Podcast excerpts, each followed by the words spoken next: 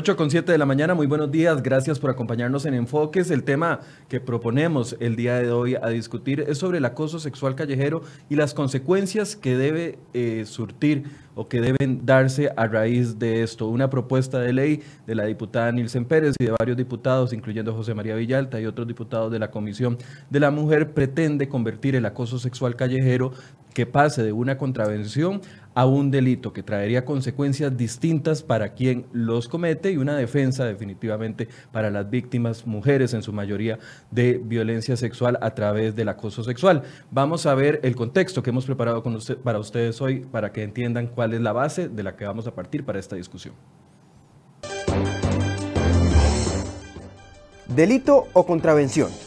¿Cómo deberían tipificarse los actos de acoso sexual callejero? Esa es la discusión que actualmente tiene lugar en la Comisión de la Mujer en la Asamblea Legislativa. En otras palabras, los diputados discuten si el acoso sexual callejero debería ser una infracción menor a la norma con consecuencias menores o si debería ser considerado como un delito indiscriminadamente. Otra de las opciones sería que estos actos sean tratados como contravenciones que, posteriormente, podrían derivar en actos más graves y por ende cambiaría la tipificación. Lo cierto es que dicha discusión se da mientras decenas de casos se registran a diario en las calles de Costa Rica. Las mujeres son las principales víctimas.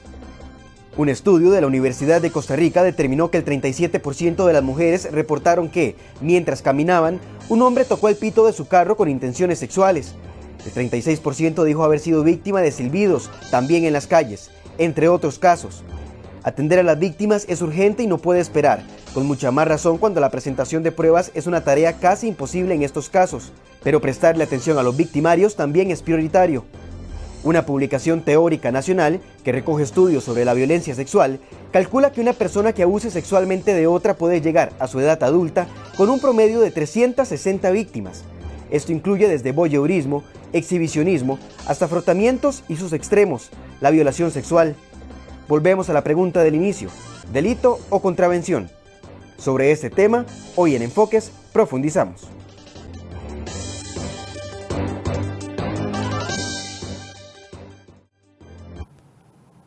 Para abordar el tema nos acompaña esta mañana Marcela Arroyave del Instituto Nacional de las Mujeres y también Ariana Reyes, directora de la Asociación Peras del Olmo. Buenos días, eh, Marcela, buenos días, gracias por acompañarnos. No, buenos días, Michael, por la invitación. Ari, buenos días, que dicha que estamos aquí. Doña Ariana, buenos días, gracias por acompañarnos. Buenos días, gracias por invitarnos a conversar de este tema. Tal vez empecemos definiendo qué es acoso sexual callejero antes de conversar con la diputada Nilsen Pérez, quien es la proponente de este proyecto. Desde la perspectiva de cada una de ustedes, ¿cómo se puede definir el acoso sexual callejero? Y más allá de eso, algo que nos comentaba Marcela antes de que empezáramos el programa, ¿es un primer paso a conductas violentas mayores? Sí, exactamente. Bueno, el acoso callejero es toda intimidación que tiene diversas formas, este, persecución, exhibicionismo, masturbación, eh, mm, silbidos, ¿verdad? acciones gesticulares, ruidos, eh, miradas libidinosas. Eh, de, con todo con contenido sexual, ¿verdad? Para que tenga este carácter de, acoso callejero que se da en espacios públicos o de acceso público y que es indeseado por la persona que lo, que lo recibe particularmente las mujeres, porque la realidad es que las mujeres somos mayoritariamente aquellas que somos em, las que recibimos el acoso callejero. Y como conversábamos hace un ratito, efectivamente el acoso callejero puede ser el inicio de una conducta más grave, una conducta de delito sexual.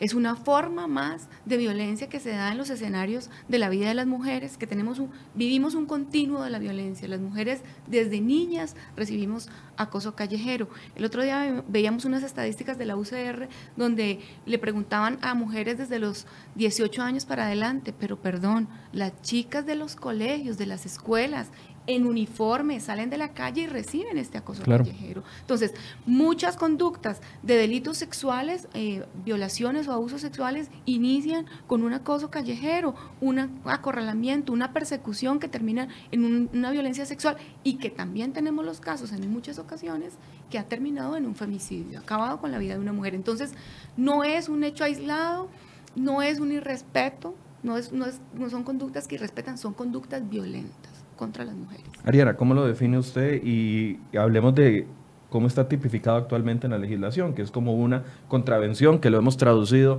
en una falta leve para que la mayoría de las personas nos entiendan de qué estamos hablando. Creo que la compañera justo en el clavo cuando dice acoso es una forma de violencia y una forma de la violencia de la que somos las mujeres mayormente víctimas. El acoso sexual callejero es todo este acercamiento sexual no solicitado y no deseado. Esa es la clave. Ni lo queremos, ni lo estamos pidiendo. Y el acoso callejero es, es, en sí una puerta para otras formas de violencia. La persona que me grita en la calle, que me quiere violar, está a un paso de hacerlo. ¿Y cómo sé yo que no lo va a hacer? Y mientras que nosotros lo llamamos contravención, lo consideramos una falta leve, esto solo contribuye a seguirlo normalizando a seguir sin reconocerlo como una forma de violencia. Si lo pudiéramos pasar a tipificar como delito, el primer mensaje que envía es que el Estado reconoce que esto es una forma de violencia y que como sociedad lo queremos erradicar. Actualmente una contravención eh, no acarrea mayores consecuencias para la persona que comete, aunque se le dé la mujer del paso de valentía de ir y denunciarlo. Efectivamente, las, las contravenciones actualmente que están contenidas en el artículo 392 del Código Penal eh, para este tema, bueno, lo, lo, más importante que hay que decir, lo primero, es que no está tipificado como acoso sexual callejero. ¿Y cuál ha sido el problema? Muchas mujeres que lo hemos vivido, vamos a denunciar a al juzgado contravencional y ¿qué pasaba? No, aquí no se recibe eso porque no existe. Porque no existe una tipificación. la tipificación en el artículo lo que dice es este exhibicionismo, masturbación, eh, eh, miradas, ¿verdad? Pero nunca hace referencia al acoso callejero. Vamos a conversar con la diputada Nilsen Pérez que nos está escuchando vía telefónica. Ella estaba invitada al programa del día de hoy, sin embargo tuvo un contratiempo y no pudo acompañarnos. Doña Nilsen, buenos días, gracias por atendernos. No la, no la tenemos todavía a doña Nielsen. En unos minutos vamos a, hacer contacto con ella. Volviendo al tema, contravención entonces no genera de una u otra forma una, una carrera o acarrea una consecuencia mayor para la persona denunciada. No, como decíamos, es eh, específicamente eh, sanciones de multa que nos están mandando un mensaje a la sociedad de impunidad.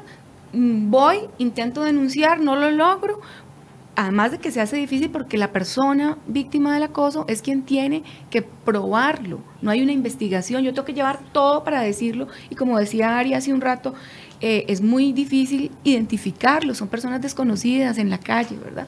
Pero además le envía un mensaje de impunidad a la sociedad, diciéndole que esto no es una violencia, que es cualquier acto común, que si usted lo Que es un piropillo, que, quede delicada, que, que quede ofendida, que quede que, agrandada, que quede complejada, etcétera, que etcétera. que agradecer, ¿verdad?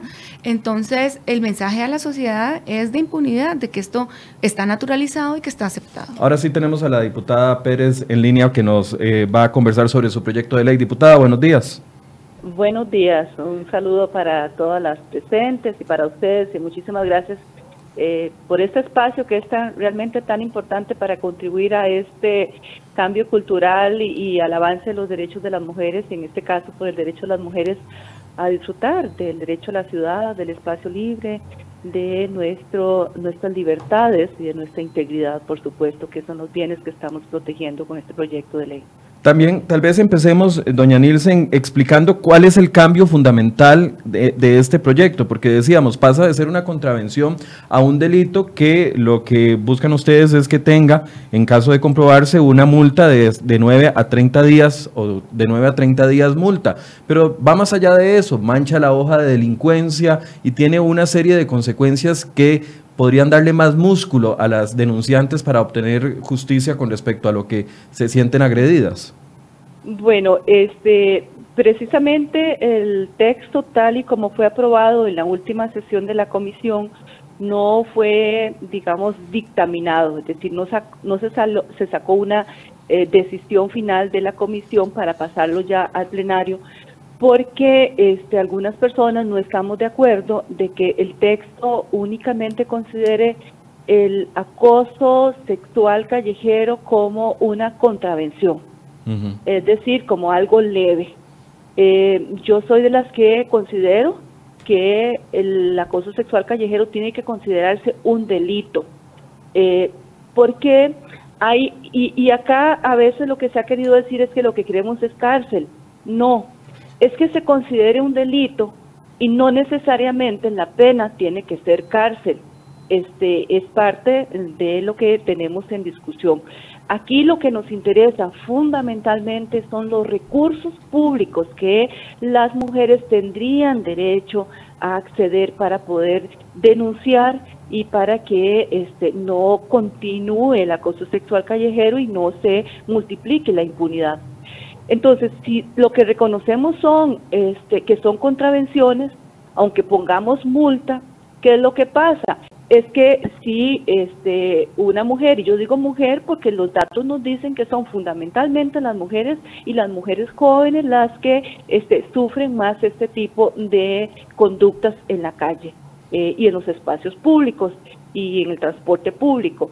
Entonces, si eh, una persona te acosa en la calle, si yo no sé cómo se llama esa persona, no sé dónde vive la persona, y si yo tengo que ir a poner la denuncia y no sé cómo se llama, no sé el número de cédula y no sabe dónde, no sé dónde vive, a esa persona no la pueden notificar para decir usted tiene una denuncia.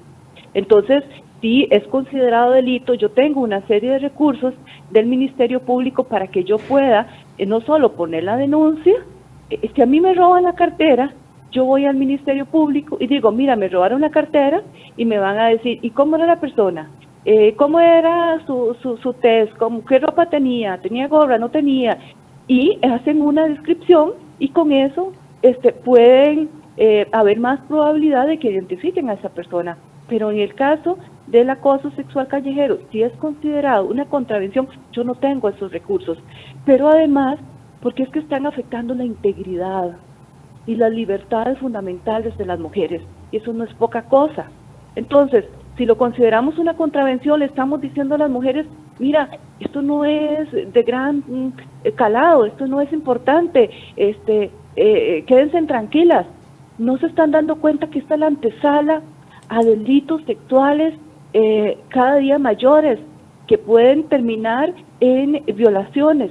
Entonces, eh, siguen eh, con esta lógica eh, machista eh, jugando con el cuerpo de las mujeres. Las leyes están pensadas por los hombres a partir de cómo este el machismo ha hecho que vean la realidad del mundo pero no sobre la base de lo que las mujeres pensamos. Por eso es tan importante que entremos mujeres y también con conciencia de género a legislar, porque este es un proyecto impulsado por el Grupo Parlamentario Mujeres Diputadas de la este, del periodo anterior y yo lo que siento es una gran responsabilidad este como mujer de, de impulsar este proyecto pero para que este proyecto realmente no se convierta en un saludo a la bandera, porque en este momento el acoso sexual callejero ya es una contravención. Entonces aquí lo que viene es que afinar la contravención. Lo que queremos es que sea reconocido. Algunas conductas podrían ser contravención, pero otras que sean eh, reconocidas como ¿Puede, ¿Puede, ponernos un par de ejemplos con respecto a esto último que acaba de decir? ¿Cuáles conductas podrían permanecer como contravención y cuáles como delito? Este, eh, bueno, de las eh, conductas que en el texto se han em, planteado, por ejemplo, la transmisión, grabación, captación, reproducción o difusión de contenido sexual con uso de medios tecnológicos. Eh, es cuando la persona realiza esas transmisiones, grabaciones, etcétera, eh, sin el consentimiento de las personas. Cuando hay persecutoria, cuando andan detrás de las mujeres para eh, con un celular debajo de la falda para este, grabarles la ropa interior o las partes íntimas. Ahí sería considerado ya delito. Y para mí este, eso es eh, un, un, delito. O cuando hay acorralamiento, este, eh, inclusive conductas como el uso de redes sociales o medios electrónicos de comunicación para poder este, difundir ese tipo de contenido eh, este, eh, en contra de las personas. ¿Y cómo está? Perdón, diputada, ¿y cómo está conformada las posiciones? O sea, ¿cuáles partidos en la Asamblea Legislativa apoyan esta propuesta que eh, usted lleva adelante, que bien señala que viene de la administración anterior del grupo de mujeres parlamentarias? ¿Quiénes están a favor y quiénes están en contra para entender cuáles son las posiciones que existen dentro de la Asamblea Legislativa? Bueno, yo en este momento ya no podría decir quién está a favor o quién en contra, porque en primer lugar, esto, esta discusión se dio en las últimas tres sesiones que tuvo la comisión y este, el acuerdo entre todas las personas integrantes de la comisión en ese momento es, bueno, eh, ya que aprobamos este texto así, no lo dictaminemos, queda claro entre nosotras que tenemos que profundizar que aquí hay que este, algunas conductas tipificarlas como em, eh, delito y otras este, eh, no necesariamente. algunas dicen que haya cárcel, aunque sea como muy simbólico, otras dicen no cárcel. Entonces, lo que yo puedo decir más que posiciones absolutamente a favor de que solo sea delito o solo este, sean, digamos, conductas de más leves, sean consideradas contravenciones, este, es, ese es el nudo del proyecto en este momento y está, este, el acuerdo es que conversemos sobre eso. Ok, están analizando este si establecen una lista específica, una lista taxativa de cuáles son y en qué condiciones. Estamos en ese análisis, pero otro elemento importante es que la, la comisión aún no se ha conformado, en la nueva comisión. Ajá, la nueva. Este, entonces, eh, podría variar las personas que lo integran, eh, podría eso eh, y también contribuir al, al debate que tenemos. Bien, gracias diputada por atendernos eh, vía telefónica y vamos a darle seguimiento al tema para ver cómo eh, con la nueva integración de la Comisión de la Mujer, cómo queda dictaminado eventualmente este proyecto de ley. Muchas gracias a ustedes y una pena no poder acompañarles ahí personalmente. Sí, está bien. Eh, se la apuntamos, diputada, para que venga otro día. Muchísimo gusto, ahí estaré. gracias. Bueno, hasta luego. Bueno, escuchando a la diputada doña Ariana, parece que todavía no hay acuerdo específico en cuáles conductas sí deberían de caer dentro de la tipificación de delito. Y para llegar ahí, primero tenemos que quitar la contravención de la mesa. Entender que el acoso callejero sexual es una forma de violencia que no vamos a erradicar mientras la sigamos entendiendo social y legalmente como una contravención. Porque pone toda la responsabilidad de la víctima en investigar, en descubrir la identidad de la persona que la acosa entonces muchas veces nunca llegamos a denuncia por no tener esta información. Cuando llegamos a denuncia a veces no se nos recibe. Sí se nos recibe y hay que darle trámite. Es un proceso desgastante, a veces revictimizante para la persona víctima y que rara vez llega a finales consecuencias. Dice Marielo Fonseca, voy leyendo algunos comentarios para, para que ustedes vayan refiriéndose al respecto. Dice, ahora todo es algo vulgar, ahora todo es algo vulgar. Si va tapada, le dicen cosas. Si va en minifaldas reguladas, también le van diciendo cosas. Si va por un parque, le van diciendo cosas. Si es una monja, le van diciendo cosas. Eso es una opinión que tiene doña Marielos. Mauricio Zúñiga dice, ¿y por qué no les preguntan que oír a las mujeres les fascina andar? Bueno, ya ahí está diciendo algunas palabras, eh, refiriéndose a la supuesta provocación. Eso es, un es todo un tema, ¿verdad? Porque eh, muchos no estarán de acuerdo en que eh, por un piropo, mal llamado piropo, se le vaya a acarrear una consecuencia mayor. Mira, lo primero que hay que decir en este tema es que los hombres no saben qué es esto, porque no lo viven. Son, son quienes los, lo perpetran, ¿verdad? Un hombre jamás se, se para frente al espejo y se pone la ropa diciendo, ¿será que con esto me van a gritar? Porque me ponga lo que me ponga, me van a decir cosas. Hay una imagen que yo utilizo mucho en las capacitaciones de acoso sexual callejero, que es la evidencia de lo que esto significa. Dos hombres en una moto mirando yéndose, ¿verdad? Viendo a dos mujeres y uno se imagina que, que cómo están las mujeres y son dos mujeres afganas que lo único que se le ven son los ojos.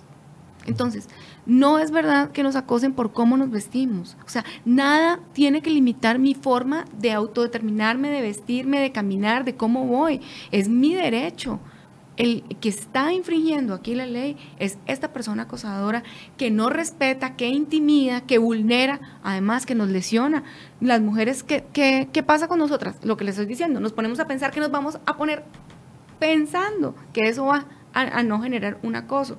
Cambiamos los lugares de tránsito. O sea, yo en algún momento de mi vida pasaba todos los días por un lugar y había un hombre que siempre me gritaba y prefería dar una vuelta que me generaba 400 metros más de camino, pero que no me, no me, no me acosara, ¿verdad? No sentir ese acoso. Miedo. Los hombres no sienten miedo al salir a la calle. Los, los, hombres pueden sentir miedo a pensar que los van a robar, pero jamás tienen miedo de sentir acoso o algún tipo de violación, ¿verdad? Entonces, esto no es cierto, esto, esto está arraigado en, en, en esta cultura machista. Y es lo que tenemos que hacer. Y para lograr eso necesitamos un cambio cultural. ¿Cómo logramos un cambio cultural? Haciendo también un cambio normativo que genere consecuencias como tiene que ser. Nosotros desde el INAMU estamos de acuerdo con doña Nielsen de que no todo debería ser una pena de prisión deben ser conductas escalonadas, pero sí que se determine que es un delito que está vulnerando el derecho de las mujeres a una vida libre de violencia. Pero no solamente por eso, sino porque Costa Rica tiene obligaciones internacionales que ha firmado particularmente la Convención CEDAW y la Convención Belém para prevenir, sancionar y erradicar la violencia contra las mujeres, que obliga al país a cumplir con la debida diligencia para garantizarle a las mujeres esta vida libre de violencia. ¿Dónde está, dónde cree usted, ya que las diputadas están discutiendo y yo sé que los llaman a los grupos como el INAMU y a otro tipo de grupos eh, de asociaciones eh, pro defensa de mujer, ¿dónde cree usted que debería estar el límite de la contravención y lo que ya debería de ser delito? en palabras, en acciones, o, bueno, evidentemente no debería, no debería tener la misma penalidad eh, las palabras, ¿verdad?, obscenas que nos dicen en la calle a un acorralamiento o a un tocamiento o a un roce. Este, porque todo eso es lo que vivimos en los buses, ¿verdad? Nos rozan, ay, perdón, ¿cuál perdón? ¿Verdad? Es, todo intencional. Entonces, no debería ser lo mismo las grabaciones, ¿verdad? Que ahora están de moda con todos los medios tecnológicos, a, uno, a un grito, un piropo, un silbido, ¿verdad? Entonces, sí tendría que ser una medida, pero, pero desde la lógica, ¿verdad? Desde la lógica. Como tampoco es posible que tengamos hoy contravenciones que castigan exactamente de la misma manera esos gritos, esos silbidos, esas palabras obscenas como un acorralamiento o una persecución. Que actualmente ese es el programa. que tenemos actualmente. Para ustedes, Ariana, ¿cómo lo analizan?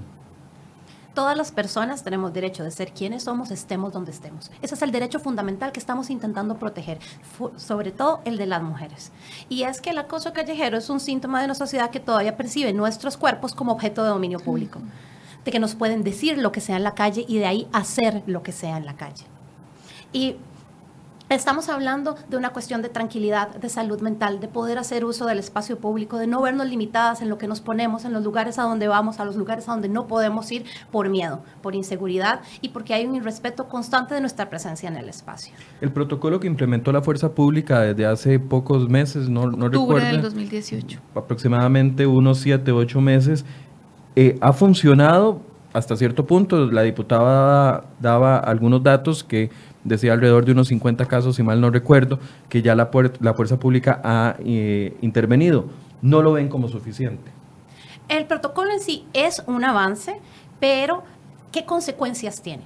Para empezar, ya se han dado un caso bastante público donde el protocolo no se aplicó y todavía está siendo investigado. Entonces no podemos decir que es la pomada canaria porque que exista un protocolo no nos asegura su efectiva aplicación en todas las instancias. Pero lo que estamos hablando es qué pasa después del protocolo de atención, cómo esta víctima obtiene justicia, cómo esta persona agresora enfrenta las consecuencias de lo que hizo y cómo como Estado y como sociedad mandamos un mensaje de que este es un comportamiento que no está bien y que queremos erradicar de nuestras calles para ustedes el protocolo? Nosotros hicimos parte, igual que, que Peras del Olmo, en la redacción del protocolo. Consideramos que es un avance, un avance país, que es una, una estrategia muy positiva de parte del Ministerio de Seguridad, que ha funcionado porque hemos visto avances en la denuncia, eh, aumento en la denuncia, pero que tenemos casos donde, donde, no, donde, no, donde no ha funcionado.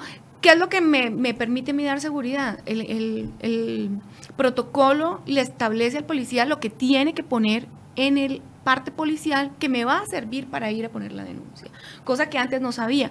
Pero hay una cosa muy importante, si no capacitamos a los policías en el protocolo, ¿verdad? Y en esta cultura machista que nos está matando a las mujeres, no vamos a conseguir que sus efectos sean tan positivos, ¿verdad? Porque los hombres, perdón, los policías tienen que tener conocimiento de todo lo que establece el protocolo para que surta efectos. Con respecto al tema de la mancha de la hoja, la eventual mancha de la hoja de delincuencia, que yo siento que si se ponen de 9 a 30 días multa, etcétera, etcétera, cosas que no van en hacia la cárcel, que es lo que nos decía la diputada, hay algunos que se inclinan hasta por una sanción de cárcel, aunque no se vaya a cumplir, porque sabemos que menores a dos años no, no se cumpliría, pero que eso sería un suficiente eh, incentivo para la denuncia y garantía para la víctima. Pero yo siento que también el peso que tiene la mancha de la hoja de delincuencia es mucho más allá de cualquiera de las otras sanciones de días multa. Sí, sabe, obviamente va a seguir ocurriendo y eh, mientras no haya el cambio vamos a seguir igual. Y luego la sociedad y las personas acosadoras se van a dar cuenta de las consecuencias que ello trae. Pero lo que tenemos actualmente genera impunidad. Y la impunidad desestima la denuncia. Cuando las mujeres vamos, hemos visto a compañeras, conocemos amigas que han intentado poner la denuncia y lo que eso ha significado, eso desestima la denuncia. Al desestimar la denuncia, hay una baja en la credibilidad del sistema, que es lo que nos pasa a muchas de las mujeres en temas de violencia sexual no creemos en el sistema, el sistema no revictimiza y el sistema no nos da una respuesta. Entonces la idea con esta modificación de ley es precisamente que se cambie eso, que las mujeres estemos empoderadas y digamos podemos ir a denunciar porque el sistema nos va a responder, porque no solamente yo tengo que ponerme como una loca a buscar o ver las grabaciones para poder identificar el hombre, a ver si alguien lo conoce, ponerlo por redes sociales, o sea, vean, cuánto nos expone. Es que actualmente la, víctima tiene que hacer esa tarea. La víctima, es que con si el yo cambio no pasaría al sistema judicial. Si yo no identifico al agresor, lo, decía la diputada hace un rato, eh, no me recibe la denuncia. En cambio, si a mí me roban, se pone en marcha una investigación para encontrar quién fue, aunque ni yo lo haya visto. Entonces, lo que, lo que pretendemos obtener con una modificación de ley o con una, o con una reforma o, o una nueva ley al respecto es que las mujeres nos, nos sentamos apoyadas por el sistema de justicia, que haya un efectivo acceso a la justicia por parte de las mujeres, que yo pongo la denuncia y empieza una investigación por parte de la fiscalía y él puede, la misma fiscalía pueda recabar las pruebas, ir, ver qué cámaras había en el lugar, ver si las personas, eh, alguna vio, recabar testimonios, o sea, que yo no misma no tenga que desgastarme y lo que les digo, ahora vemos mucho, este hombre me acosó por la calle en redes sociales, yo misma me tengo que mostrar ante la sociedad que fui víctima. Eso es revictimizante también. Alguien conoce a este hombre, me acosó, me, me, me rozó, me golpeó, me tocó, mm. ¿verdad? Entonces, ese es el cambio que nosotras necesitamos. Desde la perspectiva, el hecho de la mancha de la hoja de delincuencia, ¿aporta en algo o no? Realmente yo quisiera alejar la conversación de preguntarnos qué pasa con el agresor si ahora es delito, porque no estamos hablando de lo que está pasando con las víctimas ahora. Ahorita sufrimos miedo, intimidación, inseguridad, somos limitadas en cómo transitamos el espacio. Si efectivamente hay una pena de delito, aunque sea la marca la hoja de delincuencia, estamos desincentivando fuertemente el comportamiento y estamos dando más herramientas a las mujeres que ahora enfrentamos todas estas consecuencias negativas para encontrar protección, seguridad y justicia. Entonces, yo los invito a leer las historias de acoso callejero que están recopiladas en nuestra plataforma Hollaback, desde Peras del Olmo. Y vamos a dar cuenta que no son solo, ay, me dijeron esto, ay, me gritaron esto, ay, me silbaron. Hay historias de mujeres que son perseguidas desde la parada del autobús hasta su lugar de trabajo, residencia o estudio. Mujeres que han tenido que abandonar ciertos lugares o hacer ciertas actividades por no querer salir de la casa. Mujeres que sufren miedo, inseguridad y ansiedad por experiencias de acoso que han tenido. Menores de edad que están siendo acosadas en las calles, usualmente por personas en vehículos motocicletas o bicicletas a quienes no pueden ni siquiera darles persecución, muchísimo menos denunciar quién es. Entonces, más allá de lo que conlleva que sea delito para la hoja de delincuencia, estamos hablando de lo que conlleva que sea delito para las víctimas, para que tengamos herramientas para denunciar, para que esto no nos pase. la discusión, y voy a tocar un tema que es delicado y quiero escuchar la perspectiva de cada uno, el tema que mucha gente acusa a las iniciativas pro derechos humanos a que es una agenda eh, que busca ser distractor de los problemas grandes del país, etcétera, etcétera. Incluso han calificado de que por qué si tenemos un montón de leyes específicas para las mujeres, ¿por qué seguimos creando leyes específicas para mujeres? Y es que tal vez ahí no analizamos la dimensión de la problemática del género femenino. Bueno, lo primero que yo quiero decir al respecto es que eh, la violencia contra las mujeres es un problema de salud pública y es un problema que genera, que, que, causa un impacto en el desarrollo del país. O sea, no estamos, la violencia contra las mujeres no es un problema de salud pública.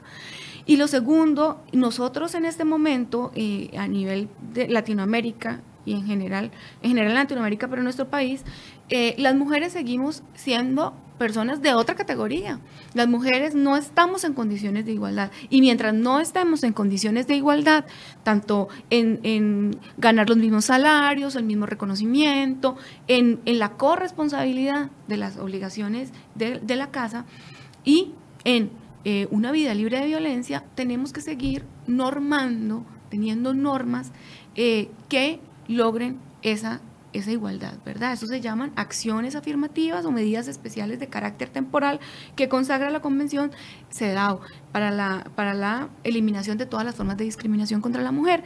No nos las estamos inventando, no las sacamos del pelo, vienen desde todo un desarrollo normativo internacional. Las vamos a seguir necesitando. ¿Cómo no, los hombres ya no quieren que las mujeres tengamos normativa específica? Pues perfecto, dejen de violarnos, dejen de matarnos, este, dejen de eh, interrumpir nuestro crecimiento profesional con los techos de cristal que nos ponen y en ese día, ese día, no vamos a tener más, más normas especiales con respecto a esos argumentos que son muy comunes en redes sociales. Ustedes lo, lo, viven y lo leen todos los días.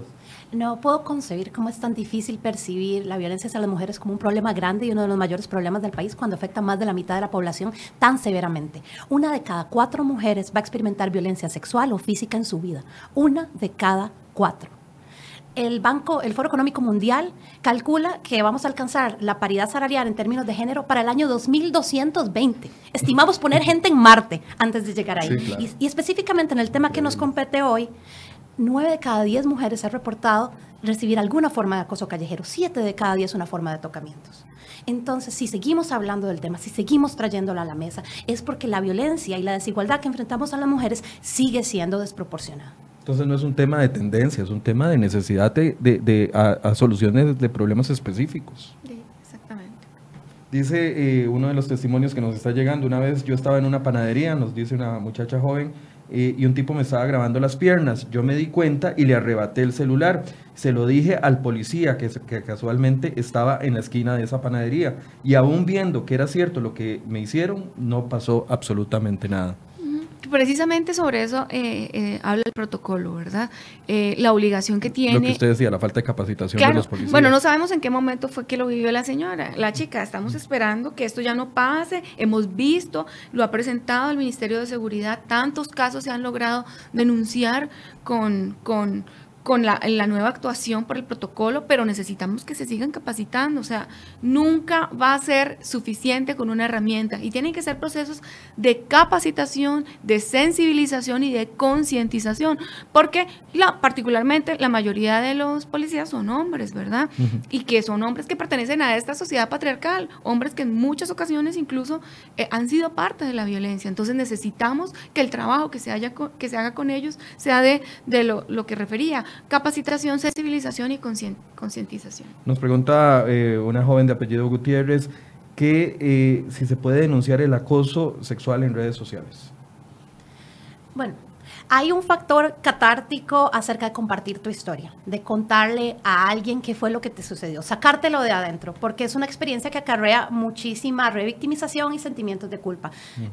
se nos repite el discurso social de que si nos acosaron es por culpa nuestra, por donde estábamos, por lo que traíamos. Bueno, aquí hay ya cuatro o cinco comentarios incluso de mujeres que dicen, pero si andan a casi que peladas, entonces ¿cómo no les van a decir nada? Sí, la ropa nunca es una invitación a la agresión. Correcto. Pero, pero, esa cultura machista está impregnada no solo en los hombres. Es que la cultura machista, perdón, la cultura machista, la, socialización patriarcal en esta sociedad es de la sociedad, no solamente de los hombres. Hombres y mujeres nacemos, crecemos y nos desarrollamos en esta sociedad, entonces las mujeres también somos parte de ello. Los hombres son, e, es una herramienta muy buena siempre para los hombres, sí, pero las mujeres también son machistas, sí, porque somos parte de esta sociedad que nos ha construido así. Lo que hemos logrado es deconstruirnos y empezar a volver a construirnos. Las mujeres como Ari, como yo y como muchísimas más en, en parámetros de igualdad, de perspectiva de género, reconociendo que las mujeres tenemos exactamente los mismos derechos y luchando por ellos. Y precisamente por este tipo de comentarios es que yo eh, recomiendo cautela cuando compartimos nuestras historias de acoso sexual callejero en redes sociales, porque las redes no son necesariamente un lugar seguro. No todos tenemos los mismos filtros, no todos tenemos el, mismo criterio para aceptar personas en nuestras redes y podemos encontrarnos con eh, comentarios como estos que nos hagan sentir peor, ah, ¿verdad? y además se viraliza muy rápido. Yo recuerdo que hace poco una, una muchacha subió un video... Eh, como decimos popularmente, enjachando a un conductor porque se estaba tocando enfrente de ella, creo que era una muchacha joven, y claro, la avalancha, como sucede en la mayoría de delitos sexuales, la avalancha de críticas no se fue contra el conductor, sino más bien contra ella por exhibirlo. Pobrecito, lo están exhibiendo. Entonces yo entiendo el valor de contar tu historia y de visibilizar lo que te pasó. Hay que pensar qué tan seguro es el lugar en donde lo estamos haciendo para no exponernos a que se nos haga más daño, que se nos exponga más y que se nos revictimice por compartir nuestra historia. Y el tercer factor sería la cautela en el uso de la imagen de la tercera persona, ¿verdad? De la persona que nos está acosando. No compartir la imagen. Vamos más lento porque usted va muy rápido y ha dicho dos cosas importantísimas. Vamos repitiendo. Primero, el, primero, la primera recomendación fue la cautela en la denuncia. La cautela en el reporte. El reporte de la denuncia. En, donde, en donde yo comparta, tengo que, tengo que entender en dónde estoy compartiendo. Es una red que tengo pública, es una red que tengo privada. ¿Quién va a poder comentar ahí? Porque no me quiero exponer a comentarios revictimizantes como nadie la tiene, porque estaba en ese lugar, porque se puso esa ropa, que solo nos van a hacer sentir peor. Entonces, tengamos presente en dónde estamos compartiendo nuestra historia. Ahora, número dos. Número dos, creo que sí es bueno compartir tu historia, contar lo que te pasó y visibilizarlo. Entonces, es buscar un lugar seguro, es buscar una compañera con la que puedas hablar, alguien que ya sepas está sensibilizado por el tema, un grupo de Facebook que, que mueva temas de género o que hable de acoso callejero, donde sabes que vas a recibir apoyo y comentarios seguros. Desde Peras del Olmo tenemos una aplicación y página web que se llama Hey Hollaback, es parte de un movimiento mundial y ahí invitamos a los usuarios a compartir sus historias de acoso y todos los comentarios y todas las historias son, revisadas por voluntarios y voluntarias sensibilizadas para evitar revictimización y para que haya un acompañamiento seguro. y la tercera es el cuidado con la imagen de un tercero a quien quiero denunciar. Claro, no podemos contestar una contravención con un delito, porque hacer uso inapropiado de la imagen de una tercera persona sin su autorización, debería bien ser un constituir un delito. Entonces, si yo empiezo a lo que popularmente llamamos quemar a mi agresor en redes sociales, yo me expongo, ¿verdad? Cometiendo una falta. Entonces, también cuidémonos de no, de no hacer esto para no terminar nosotras perjudiciadas, más sabiendo que en este momento no tenemos protección contra el acoso, ¿verdad? Sí, no hay un respaldo legal. Exactamente. ¿Las recomendaciones van en ese mismo sentido? Sí, sí, exactamente en el mismo sentido. Bueno, lo primero, denunciar. Eh, hacer uso de, las herramientas que tenemos. Las recomendaciones que nosotros hacemos desde el INAMU es, si el acoso se da en un espacio público, en un servicio público, por ejemplo en el bus o en el tren, inmediatamente informarle a los choferes, inmediatamente informarle al conductor. Eh, hay algunas municipalidades donde se ha trabajado con choferes para que tengan conciencia al respecto. Con el INCOFER, el INAMU trabajó también toda una campaña respecto al acoso callejero. Entonces, lo primero que nosotros le recomendamos a las mujeres es informarle al, al conductor, ¿verdad? El, eh, yo incluso he vivido, he visto casos en el tren, porque iba presente, que ocurrió eh, desde la cabina se llama a la policía y en la estación del tren está, esperando, la, policía, exactamente. Entonces puede ser efectivo. Luego, este, pedirle a la sociedad que cuando vea un caso de acoso callejero se acerque, llame al 911, el 911 está en, la tiene ya la capacidad de saber cuál es la respuesta que se debe dar para que llegue la policía, llame al 911, pero además sirva de testigo. Esa testimonio que usted va a dar puede lograr que se haga una condena a esta persona. Entonces, si yo lo veo, yo vi qué pasó, le pude tomar una foto, porque también ahora los medios electrónicos, el teléfono, nos permite eso, acérquese a la muchacha a la que fue víctima y dígale, vea, yo lo vi todo, mi nombre es tal, mi teléfono es tal, yo puedo servir de testigo en este, en este proceso, porque es lo que necesitamos, ¿verdad? A la policía, una de las recomendaciones a la fuerza pública, cumplir con lo establecido en el protocolo, que es un protocolo elaborado con personas que conocen el tema y que este, establece qué es lo que se requiere para que a mí me vaya a servir como, como, como testimonio, como prueba para, para, el, para el proceso. Y yo, como víctima, bueno, tener conocimiento de todo lo anterior que acabo de decir para hacerlo efectivo, denunciar, llamar, avisar, este, gritar, usar todo lo que se pueda para que sea evidente. Ahora, en, los medios de prueba siempre, en los delitos sexuales, casi que siempre es la palabra de una persona contra la otra. ¿Cómo se puede eh, proteger la víctima o armar de herramientas la víctima para poder dar una eh, denuncia efectiva que vaya más allá de la palabra de uno contra la otra?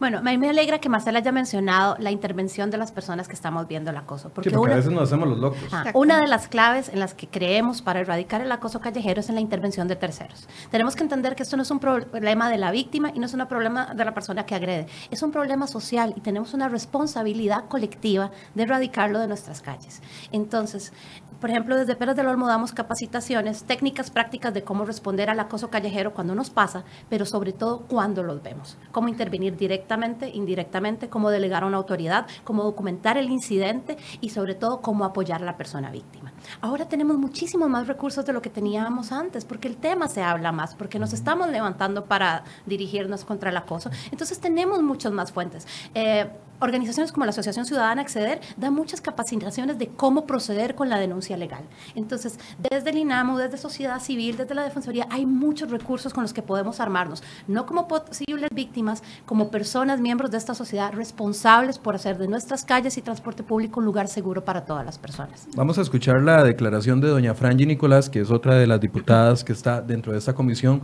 eh, de la mujer que está analizando cómo procede en cuanto al acoso sexual callejero y que van a definir finalmente. Vamos a ver qué posición tiene ella con respecto a este tema. Escuchémosla. El acoso sexual no es simple galantería, lamentablemente es una conducta reiterada en nuestra sociedad costarricense que en muchas ocasiones va escalando de tono de manera tal en la que puede derivar en eh, violencia física hacia muchas mujeres que habitan en nuestro país. Eh, por lo tanto, en la Asamblea Legislativa estamos discutiendo un proyecto de ley que lo que busca es generar un marco normativo que permita sancionar este tipo prácticas reiterativas en la sociedad costarricense. El proyecto lo hemos venido trabajando con representantes de la Corte para buscar un equilibrio de las posibles sanciones que van a derivar de esa eventual ley una vez que esté aprobada. Hay consenso dentro de la Comisión de Asuntos de la Mujer de que el proyecto avance, sin embargo hay posiciones divididas en si las sanciones tienen que ser o solo contravenciones o solo delitos. Creo que aquí eh, debemos tener la racionalidad de poder tipificar según la proporción de la lesión o del acto cometido. Es decir, algunas cosas tendrán que ser eh, contravenciones, otras cosas tendrán que ser delitos, en otras tendremos que buscar penas alternativas, pero ese es el reto principal que tenemos de cara al proyecto, de no tener posiciones extremas, sino de buscar un punto medio que busque ese equilibrio para que las sanciones de por medio sean equilibradas según el acto cometido. Parece que llegar a ese acuerdo va a ser un, punto clave para poder determinar el futuro de, de, la ley.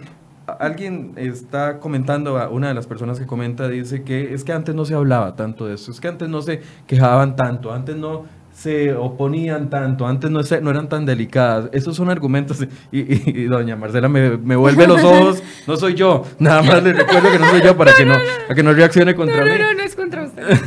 Pero es que esos son, esos son los comentarios del día a día. Y el hecho, cuando se empieza a romper el tabú o un tabú y hablar de, de, de los temas específicos, es natural que se comiencen a dar muchas historias y muchas denuncias al respecto. Sí, es así. No es que no nos hemos No es que antes no existía. No, no. Bueno, no es que no existía. Ha existido siempre. Pero no es que no nos hemos quejado. Nosotras nos hemos quejado nosotras mismas entre nuestras pares toda la vida. O sea, nuestras historias. Yo le aseguro, Michael, que usted va a una mesa de 10 mujeres que se estén tomando algo y usted pregunta, ¿quién ha sido víctima? De acoso sexual callejero, las 10 levantamos la mano. Porque es que no es algo que no hayamos vivido, todas lo hemos vivido en diferentes etapas de nuestra vida. Entonces, no es que nosotros no nos hayamos quejado, es que no nos han escuchado y tampoco nos han dado voz.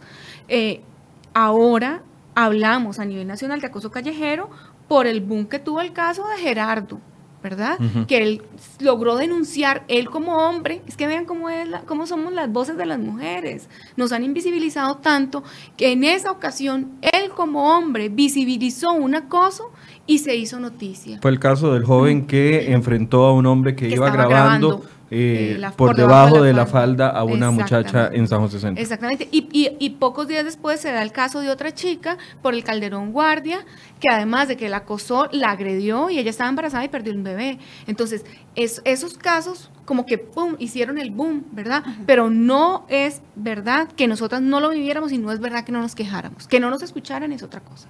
Y si decimos que es que antes no era un problema, mira, había un antes donde no podíamos votar, había un antes donde no podíamos trabajar, había un antes donde no podíamos estudiar y así nos podemos Hay una hora donde no reciben el mismo salario por la desigualdad. Entonces, hemos estado ganando terreno poco a poco en términos de derechos de las mujeres, pero eso no significa que no nos quede vasto camino por recorrer. Entonces, avancemos hoy en el tema del acoso sexual callejero para que mañana podamos decir, bueno, antes eso era un problema, ya no. Y mañana intentamos ganar el mismo salario por el mismo trabajo. bueno, eso debería ser desde hace mucho tiempo, pero no ha sucedido. ¿Qué otras iniciativas ven necesarias ya abandonando este eh, específico porque tenemos una serie de leyes que hemos ido construyendo. En el 95 la ley contra el hostigamiento sexual y la docencia, en la docencia, en el 96 la ley de violencia contra las mujeres, el fortalecimiento del INAMIO en el 98, en el 99, 2000 y 2007 hubo reformas al Código Penal y al Código Procesal Penal en materia de delitos sexuales, violación, abuso sexual, relaciones impropias, recientemente aprobada ley de penalización de la violencia contra las mujeres. O sea, hemos legislado muchísimo en pro de eh, el tema eh, mujer y de los, eh, a ver, las afectaciones que reciben diariamente y directamente. Aparte de este otro tema, ¿en dónde más hace falta legislación? Bueno, falta, falta bastante legislación. Desde el Sistema Nacional de Atención y Protección de la Violencia contra las Mujeres, que es un sistema integrado por 22 instituciones, porque eso me parece muy importante dejarlo claro. Si bien el INAMU es el ente rector en el tema de derechos de las mujeres, la violencia contra las mujeres es un tema país. Y la responsabilidad de su erradicación y de su atención es de país. El sistema eh, que mencioné hace un momento está conformado por 22 instituciones, ministerios, universidades y sociedad civil. Desde este sistema, eh, donde, eh, desde donde surgió la Política Nacional de Atención y Prevención de la Violencia 2017-2032, está organizada por quinquenios y en este primer quinquenio hay varias iniciativas de proyecto de ley que requerimos, ¿verdad? Voy a hacer mención específicamente atrás. La primera, acoso callejero, que yo insto a la Asamblea Legislativa a que no eche para atrás. Hemos avanzado, llevamos, es más, desde, desde hace cuatro años, bueno, llevamos muchos años, el año, el año pasado, ¿sí? con la anterior Asamblea Legislativa habíamos logrado un avance, no se, no se finiquitó.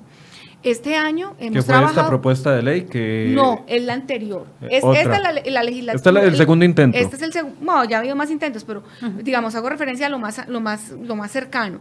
Con la anterior Asamblea Legislativa, en el último año de su, de su ejercicio, de su gestión, eh, avanzamos, avanzamos en lograr que se fuera delito, pero no llegó a conclusión y nunca se presentó.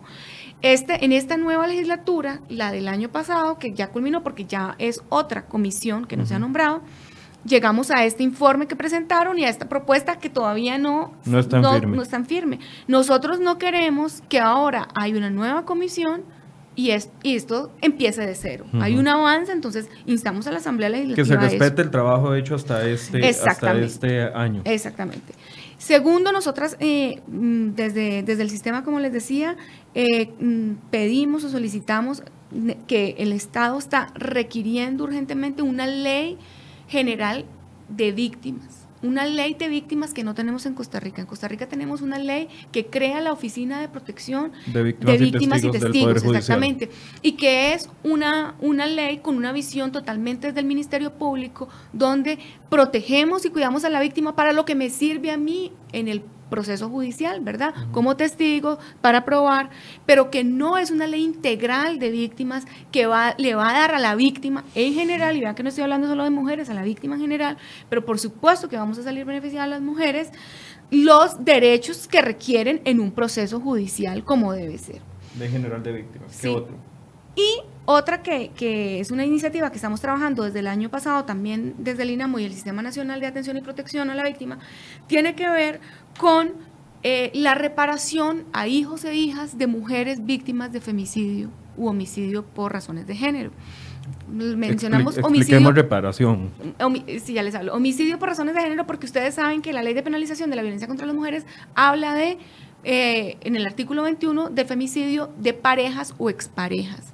Y deja por fuera otro, otros escenarios de femicidio que establece la Convención eh, Belém do Pará, la de prevención, la de violencia contra las mujeres a nivel interamericano. Entonces, el país ha utilizado una, un concepto que es femicidio ampliado.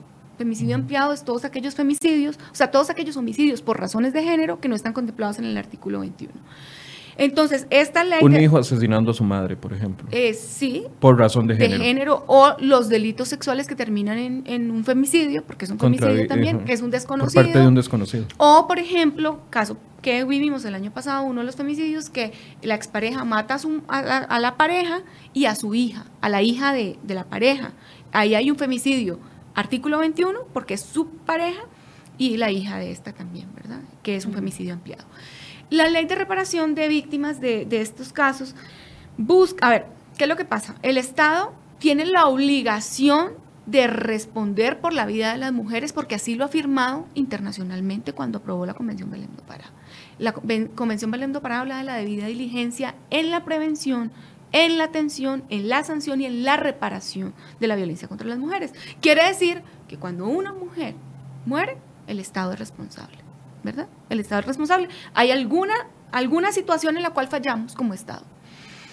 Esta ley que estamos proponiendo, que todavía no ha sido presentada, lo, lo que pretende es, estos niños de estas madres víctimas de femicidio quedan huérfanos. Su mamá murió y su papá o va a la cárcel, en algunos casos que es el padre, ¿verdad? Va a la cárcel, está prófugo de la justicia, desaparece o se mató, que es lo que pasa en muchos casos. ¿Y quién asume esos niños? Y esas niñas, los abuelos, casi siempre, la familia.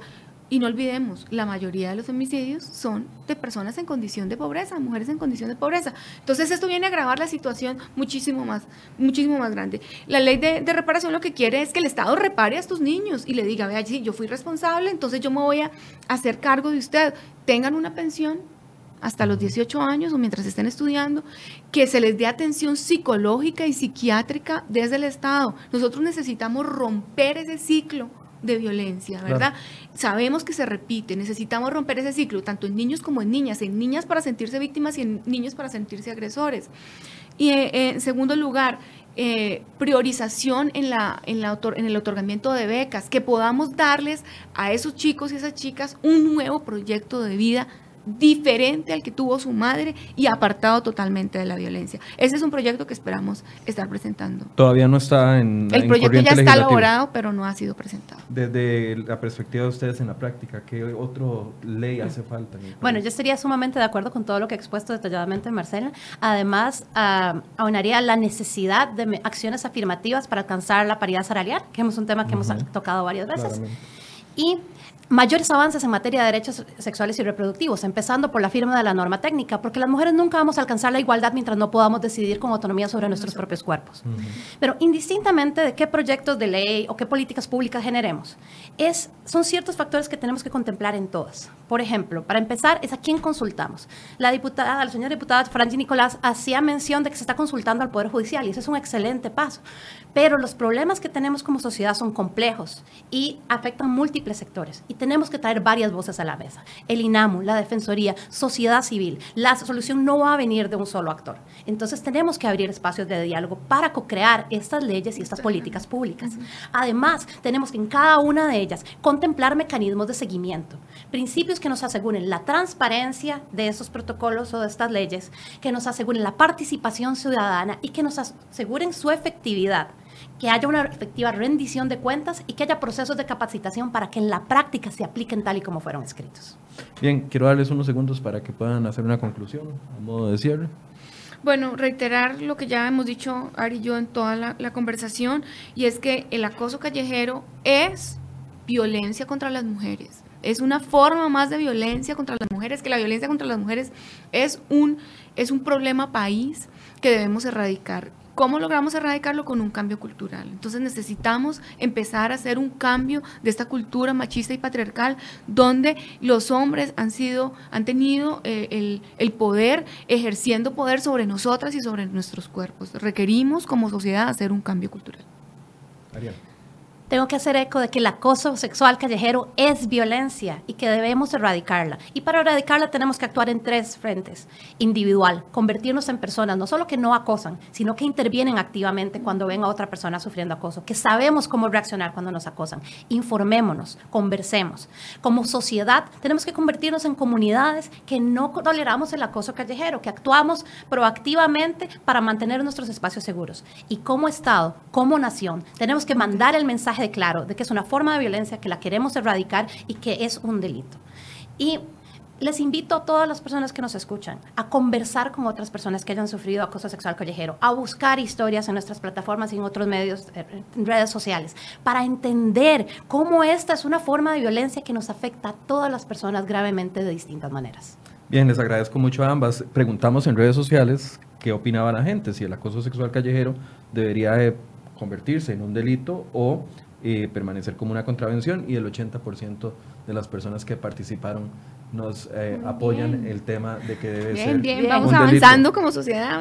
Eh, para eso son esos espacios de sensibilización, porque a veces hasta que no nos ponemos en los zapatos de nuestras madres como hombres, de nuestras hermanas, de nuestras sobrinas, no, no logramos dimensionar el peso que tiene una palabra que para algunos no significa nada, pero para otros significa muchísimo.